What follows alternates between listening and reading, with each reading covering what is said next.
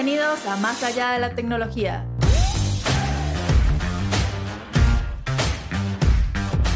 El podcast que te sumerge en un universo de innovación.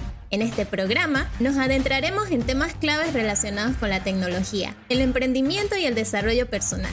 Somos Ana, Sara y Víctor, fundadores de Innovateva, un lugar donde la innovación se fusiona con la creatividad y junto con invitados especiales compartiremos valiosos consejos prácticos para, que, juntos le demos vida a tus ideas. Bienvenidos a Más allá de la tecnología. En el podcast de hoy hablaremos de qué pasa cuando el camino que tenías idealizado se desvía y, pasa más allá de, la especialización que estuviste haciendo. Eh, justo tenemos de invitado a Jerick Órdenes, Hola, gracias por la invitación.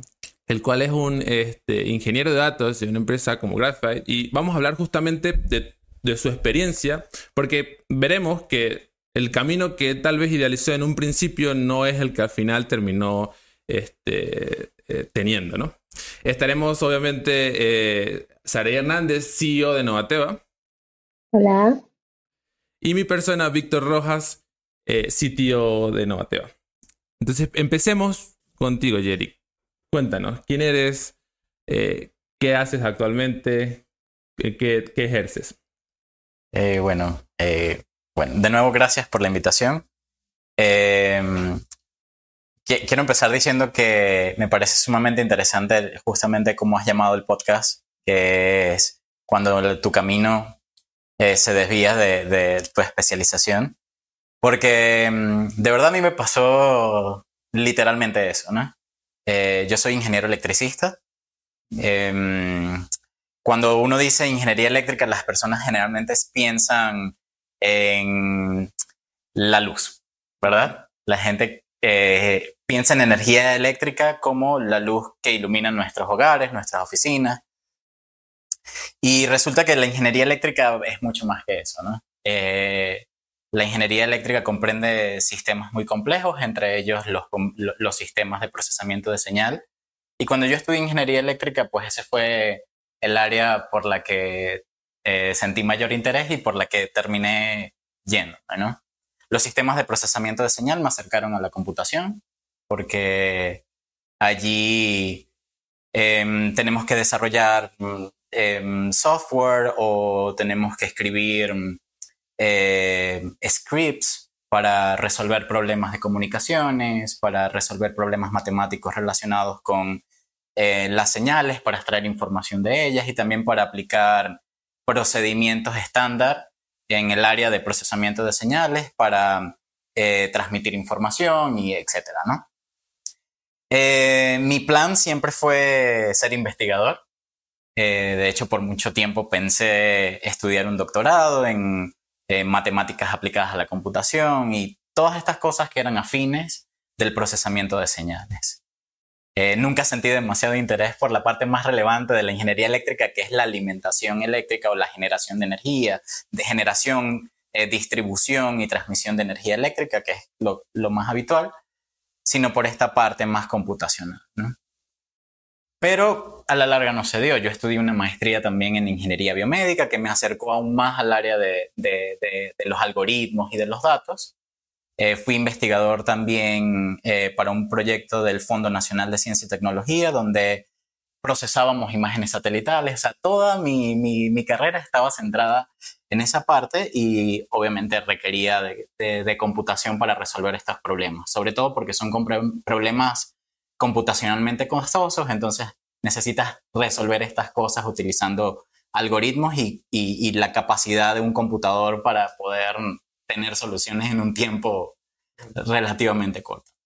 Eh, eh, bueno, eso me llevó a mí a, los datos y, por una cuestión chance de una oportunidad, empecé a hacer el web scrapping eh, por recomendación de un amigo y eso mm, fue la puerta que me llevó a, ser hoy en día un ingeniero de datos.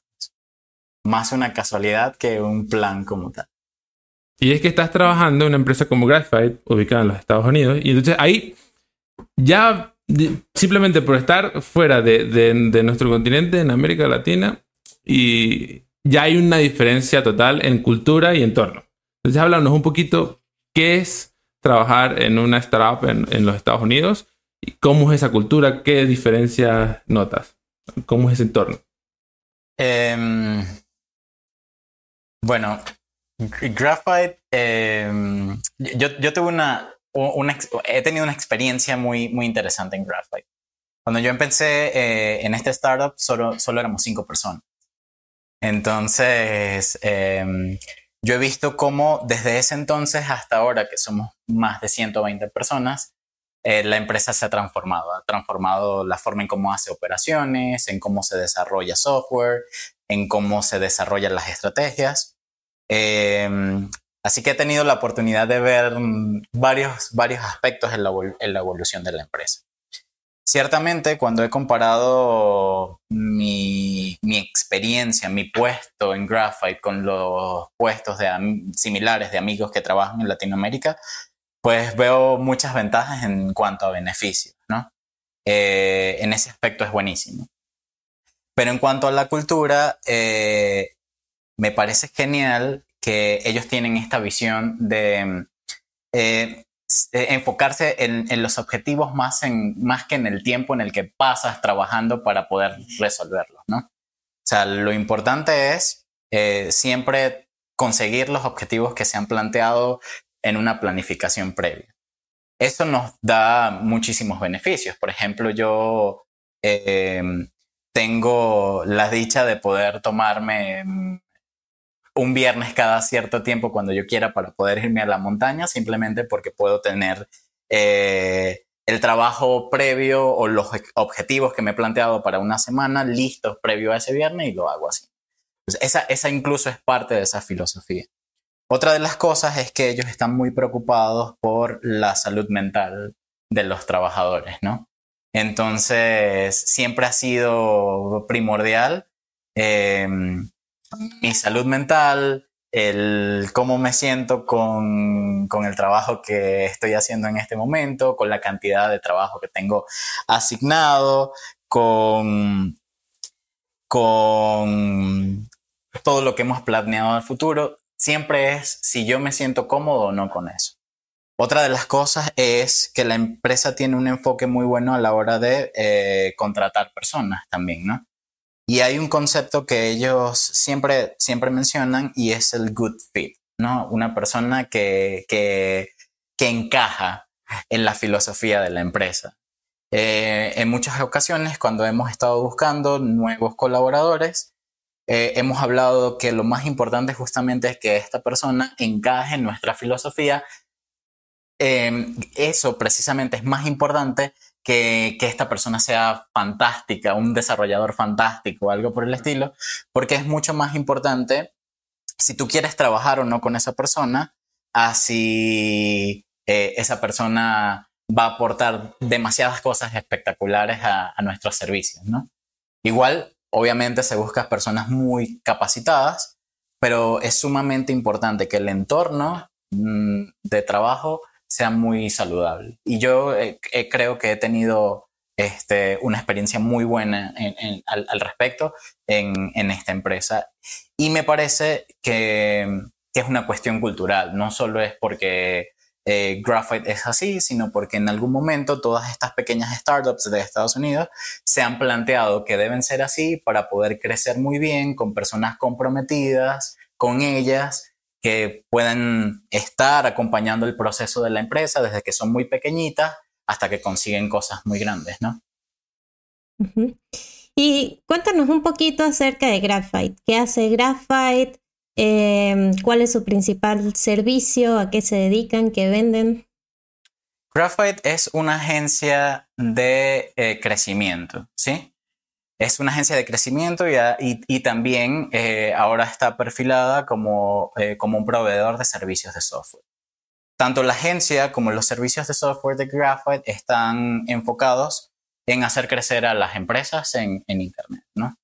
Eh, básicamente desarrollando estrategias para SEO y estrategias para el contenido de estas empresas. ¿no? Em, es sumamente interesante lo que, lo que se hace eh, en Graphite en cuanto al contenido. Creo que de ese tipo de, de, de, cosas puede hablar muchísimo mejor los líderes de la empresa.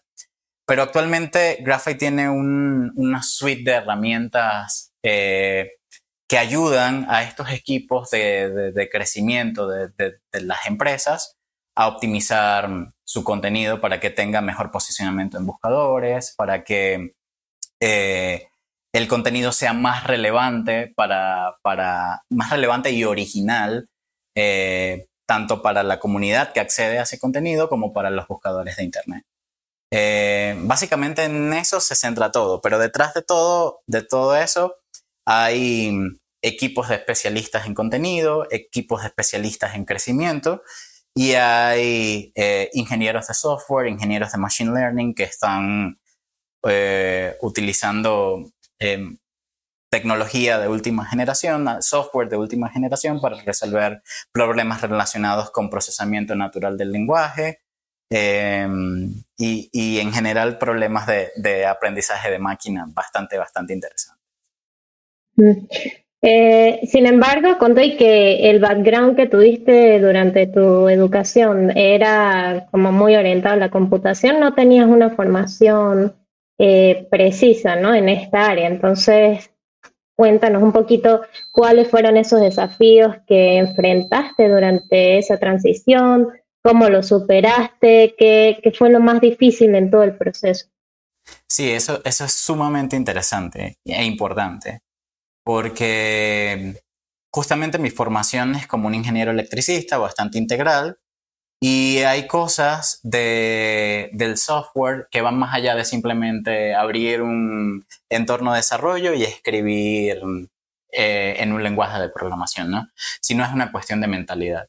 Y esa cuestión de mentalidad solo la obtienes si estás en constante eh, experimentación, en un ambiente donde básicamente todos hablan ese mismo lenguaje y eso es la arquitectura del software, la ingeniería del software, la arquitectura de computadores, cómo funciona este mundo. Aprender a pensar como un ingeniero de software es, un, es, un, reto importante, ¿no? Más que programar, porque programar fue algo bastante didáctico. O sea, para mí programar siempre estuvo relacionado con la resolución de problemas. O sea, había este problema, sabíamos que este problema se resolvía utilizando eh, un, un, programa de computador, eh, así que revisábamos las cosas en ese lenguaje de programación para poder resolver ese problema, pero toda esa mentalidad de ingeniero de software es algo que yo no estudié, es algo para lo que no me preparé. Entonces tuve que aprender eso con el paso del tiempo. Em, también consciente de que era necesario ganar esa intuición de, ingeniero de software y también aprendiendo de los que me rodeaban, ¿no? de cómo resolvían los problemas, porque por lo menos ahora en Graphite eh, tengo compañeros que son eh, ingenieros de software y al, ver cómo ellos resuelven problemas, pues es algo que también he tratado de, replicar, eh, también he tratado de, de ver cómo piensan otras personas que son líderes de la industria o, gurús de la ingeniería del, software para, empaparme un poco de eso, porque si bien es cierto que esa no es mi formación profesional, siempre he querido em, llenarme de todo ese conocimiento para poder realmente sentirme cómodo en esta área en la que estoy, ¿no? Claro, porque sí, como comentas, eh, en cualquier carrera de ingeniería lo que más nos enseñan es usar herramientas para resolver problemas. Eso es prácticamente lo que es ser un ingeniero. Usar el ingenio para resolver algo, para ayudar a alguien. Y al final, pues lo que hiciste fue pues, cambiar las herramientas que estabas utilizando, ya sea en ingeniería en eléctrica, para hacerlas en computación. Pero durante ese camino, ¿no sentiste nunca un momento de decir, no, igual sí debería volver a... Nunca tuviste dudas o siempre dijiste, porque además comentaste que siempre en la carrera tuviste un agrado por, por el área de computación, que eso es algo que vemos mucho, nosotros aquí no, no, no, los de computación nos burlamos un poquito de la eléctrica porque siempre vemos que hay muchos que les gusta el área de computación. Entonces, ¿fue simplemente que tal vez la computación era para ti o fue más bien el camino que fue llegando? ¿Nunca tuviste dudas de decir, oye, sí me gustaría eh, o, me, me, planteé en algún momento ser, eh, practicar la, la ingeniería eléctrica? Eh, después de que me gradué, sí pensé en, en aplicar para un puesto en la, estatal de, distribución de energía. porque era como el camino directo, ¿no? Y justamente por esa cuestión que digo que cuando uno dice ingeniería eléctrica, la gente lo primero que piensa es la electricidad que alimenta nuestros bombillos. Pero la computación siempre fue algo que me atrajo. De hecho, fue una de mis materias favoritas de la universidad, eh, en las que tuve mejor rendimiento. Fui preparador de programación digital en, en, la facultad durante cinco años y medio. O sea, siempre fue algo que me, que me gustó. Pero mi camino hacia la computación fue algo que se fue dando por oportunidades y toma de decisiones. O sea, la oportunidad se da y tú tomas la decisión de si tomas o no tomas esa oportunidad o si la dejas, si, la dejas pasar o no. Porque hubo un momento en mi carrera donde yo pensé, oye, nada de esto es lo mío, yo debía haber estudiado letras, porque en algún momento, en algún momento escribía poesía y me encantaba eso, y estaba muy apasionado por la literatura, me encantaba justamente las lenguas y todo eso. Y pensé, oye, lo mío debió haber sido esto. Yo soy más humanista que, científico. Pero a la larga, en realidad, eh, siento mucha pasión por las ciencias y la ventaja de la computación es que puedes hacer ciencia o algo muy cercano a las ciencias eh, con muy pocos recursos, ¿no? Hay mucha gente que cree que la computación no es ciencia, pero resulta que todo lo que parta de una hipótesis es ciencia, ¿no? Y aquí lo que más tenemos es eso, hipótesis. Y la ventaja de la computación es que puedes probar hipótesis sumamente rápido y con muy poquitos recursos. Ok, Eric, y contó que estudiaste ingeniería, que podemos decir que, como comentaba Víctor, en ingeniería lo primero que te enseñan es a resolver problemas, buscar herramientas y resolver problemas. Este, ¿Sientes que realmente estos conocimientos fueron valiosos para iniciarte en el área de la computación, así haya sido de eléctrica? ¿O em, piensas que cualquier persona puede iniciar su camino en el área de computación sin pasar por la universidad, sin, sin tener como una base ingenieril? ¿O qué crees que se les dificultaría más quizás a estas personas? Esa es una pregunta sumamente importante. Eh, sobre todo porque en el mundo de hoy hay muchas personas que están entrando en el área de la computación sin tener una formación académica, ¿verdad? Yo particularmente pienso que para poder desempeñarse bien en cualquier cosa relacionada con la computación, hay que tener al menos un conocimiento sólido matemático. Porque la matemática es la base de la lógica, ¿no? La lógica es en sí la computación. Entonces, em, si tú no tienes esas aptitudes para entender conceptos básicos de las matemáticas, eh, va a ser bastante costoso resolver ciertos problemas. Eh, o cuando estás resolviendo problemas en el área de computación, todo lo vas a resolver con estructuras de control. Si esto es así, hago esto. Si no, hago esto otro. Y resulta que la computación no es, no es solo eso, ¿no? Recuerdo una vez un profesor que me comentaba, porque yo tuve algunas experiencias en el área de robótica también cuando estaba en la universidad, y me preguntaba que si nuestra robótica era de estructuras de control, si esto pasa, si este sensor hace esto, hago esto, o si nosotros teníamos en, nuestros robots eh, incorporados el conocimiento de ciertos modelos mecánicos y ese tipo de cosas. Eh, la computación es más que decir si esto pasa, hago esto otro, sino que también hay detrás eh, un conocimiento importante que nace en las matemáticas que a mí me parece que, vale mucho la pena eh, tener, tener ejercitado, ¿no? por eso siempre les recomiendo a las personas, oye, si, si vas a entrar, si quieres hacer un curso de programación, si vas a entrar en esta área, primero veías un curso de matemáticas para la computación, que hay muchos. Entonces te enseñan álgebra, eh, álgebra booleana, además, algo de lógica, eh, operaciones con conjuntos, que, son sumamente importantes, ¿no? Y este, tú, sientes, tú tienes experiencia, porque no, solo tú conoces también a varias personas que han tenido como, eh, que han migrado de ingeniería eléctrica a la computación y has trabajado con ellas. Sí.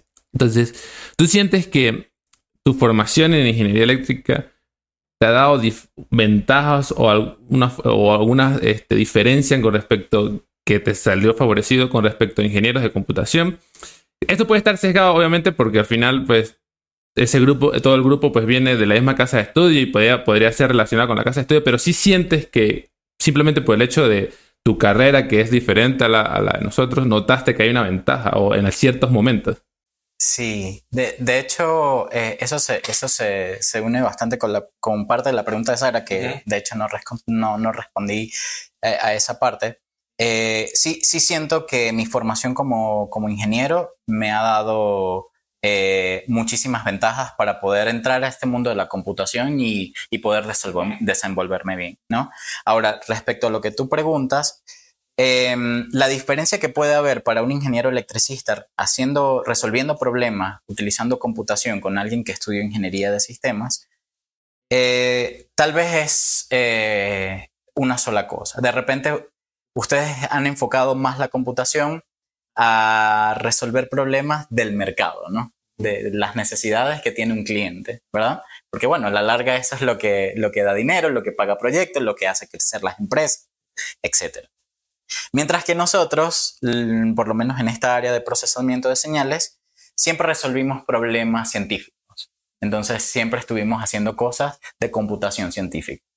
Muchos resolviendo problemas de eh, computación de alto rendimiento y otros resolviendo estos problemas sumamente complejos de cómo eh, tratar señales para quitar ciertas características o mejorar ciertas características de las señales. Y esos problemas científicos también hacen que tengas este, conocimientos muy valiosos para resolver problemas computacionales, porque tienes una perspectiva un poco más científica de las cosas. No es simplemente crear aplicaciones, porque de hecho yo en crear aplicaciones no tengo experiencia eh, alguna prácticamente, eh, pero sí resolviendo este tipo de problemas matemáticos y cosas así. Así que sí puede ser ventajoso, pero a la larga no, es, no lo es todo. sí, sí. Eh, ya nos comentaste que para ti un consejo muy práctico de una persona que va a iniciar en el mundo de, de la programación es primero educarse en matemáticas, ¿no? Hacer al menos un curso sí de matemáticas aplicadas a la computación, pero ¿qué otro consejo le pudieras dar a las personas que quieren dar ese salto, que quieren cambiar de carrera, que de repente vienen de letras y, quieren empezar en el mundo de la computación, eh, a diferencia de ti? Eh, ¿Qué otra cosa pudieras recomendar?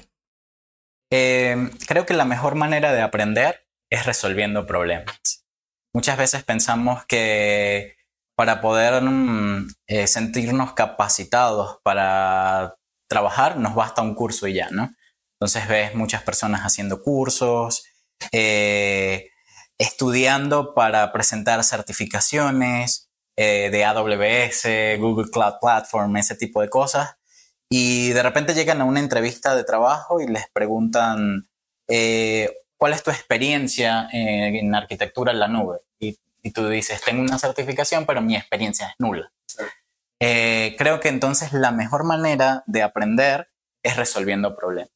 Y de eso hay mucho en Internet, ¿no? Muchas personas que recomiendan empezar a plantearte pequeños proyectos donde, eh, donde estos proyectos te lleven a aprender estos conceptos de programación no que no sea al revés, que no sea que te leíste el manual de o la sintaxis de, un lenguaje de programación y te la aprendiste de memoria y luego viene la resolución de problemas, sino, sino todo lo contrario, estás resolviendo un problema y tú dices, ok, ¿cómo, eh, ¿cómo empiezo a usar justo lo que estoy viendo en paralelo con este problema para resolver este problema? O sea, llevar el aprendizaje de la mano con la resolución de, de algo.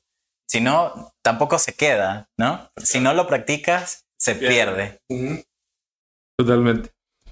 Eh, a mí me parece que tiene sentido. Y, hay formas, porque muchas veces tenemos. Hay personas que tienen el, presupuesto para, pagar, un, como dijiste, una certificación, un curso. Y a veces, cuando ya tienes esa certificación y curso, lo que tiene más sentido es, bueno, voy a más bien invertir en, no sé, tantos recursos en un ambiente en la nube y voy a empezar a experimentar. Y además ahora tiene un montón de opciones gratis que yo llegas y lo montas y, por ejemplo, si quieres una carrera de, de, infraestructura de DevOps, por ejemplo, tú puedes llegar y decir, bueno, voy a, mi, mi meta es no gastar más de 100 dólares mensuales montando una infraestructura de tal tipo. Entonces, cuando llegas justamente a una entrevista para ese cargo, no, mira, ¿qué has hecho? Mira, yo monté esta infraestructura hace esto, esto, esto, y salía menos de esto porque la optimicé así y apliqué mis mi, mi, certificación haciendo esto. Exactamente. Tiene sentido. Sí, sí. Eh, eh, totalmente. Estoy, estoy muy, muy de acuerdo con, con, con, esa visión. Sobre todo hoy en día que tienes tantas herramientas online para, para poder eh, diversificar tu aprendizaje, ¿no? Para poder participar. Está la, la, la, la mm, está el mundo open source, ¿no? Y en, si, si, buscas una manera de colaborar allí, seguramente vas a aprender. Para los que no tengan en cuenta que es open source, es en el, en el mundo existe el software que es licenciado, que significa que es dueño de una empresa. El open source también puede ser este, dueño de una empresa, pero está libre. Por eso ahí viene del, del nombre open. Y entonces toda la comunidad puede colaborar y monitorear el estatus de ese proyecto. Eh, cuando haz algo de valor, y justamente como estamos hablando de, aplicar tus, conocimientos en algo que puedas mostrar, se ve muy bien cuando tú llegas y colaboras en un proyecto de la comunidad, haces un aporte y lo mejoras. Es muy, este, es muy beneficioso cuando estás en un proceso para tal vez adquirir un puesto y decir, mira, yo en este proyecto que es súper famoso, que tal vez está atrás Microsoft, que tal vez está atrás empresas muy grandes. Yo hice este, un pedacito, una pequeña parte, pero está ahí en un código que se aplica en cientos de proyectos y que es mío y que este, la comunidad lo aprobó y dijo que era válido y ahora lo usa todo el mundo. Entonces, es una manera muy fácil de validar tus conocimientos eh, eh, en, cuando estés en proceso con, respecto al mundo, en realidad. Que eh, hay una comunidad de programadores mundial. Ajá que se dedica a participar en proyectos estos que son de software libre. Eh, muchos de forma gratuita, pero a muchos se les paga también por participar en estos proyectos. De hecho, hay proyectos que son soportados por Google, que, le paga a desarrolladores específicamente para que los mantengan, ¿no? Entonces, em, a eso se refiere Víctor, comunidad. Y en tu experiencia personal, eh, ¿cuáles crees que han sido los desafíos más importantes que has tenido que enfrentar por trabajar justamente en una startup, en una empresa que comenzó, como dices, con cinco personas y que ahorita tiene más de 120 empleados? Em, buena, pregunta. Em, creo que em, una de las cosas más importantes eh, de trabajar en una startup o de los desafíos más importantes de trabajar en una startup, además del ritmo, ¿no? Al, que se mueven las cosas, eh, sobre todo porque el mercado te presiona para demostrar que tus ideas, tus hipótesis son válidas, eh, es la constante renovación. Yo empecé en Graphite escribiendo scripts para automatizar ciertos procesos, escribiendo aplicaciones web para analizar ciertos datos, mostrar ciertas gráficas, cosas así, y terminé trabajando en ingeniería de datos. Hoy Graphite tiene un equipo totalmente independiente de, ingeniería que se dedica a producir uno de los servicios más importantes de la empresa. Em, y, está en, en, constante renovación, en constante prueba de hipótesis, en constante eh, resolución de problemas. Y esa parte a veces es abrumadora, a veces es, agobiante, a veces no has terminado de, resolver algo cuando ya hay otro problema llegando en el que también hay que... Eh, el, que hay, que atender, ¿no? Em, pero bueno, vuelvo a, lo que decía anteriormente, la cultura de la empresa es tan buena que también se cuida muchísimo de que todo este ritmo y que todas estas situaciones que pueden ser agobiantes realmente no terminen agobiándote porque lo que importa es que siempre tengas un performance bastante alto, ¿no? Pero sí, en la startup los ritmos suelen ser bastante, bastante eh, eh, rápidos y la otra cosa que me ha parecido eh, importantísima, y creo que más allá de que sea una startup, es que eh, es el hecho de que sea una startup con un enfoque 100% remoto. O sea, todas las personas que estamos en Graphite estamos regadas por el mundo. Y eso dificulta a veces un poco la construcción de confianza, de compañerismo. Eh, esa parte es difícil. Y, y, a veces eso también dificulta las discusiones a la hora de, de, plantear ideas y aprender como grupo eh, sobre las soluciones y los procesos que estamos desarrollando para, para crear todo este software, a veces se dificulta porque falta confianza, falta, falta compañerismo.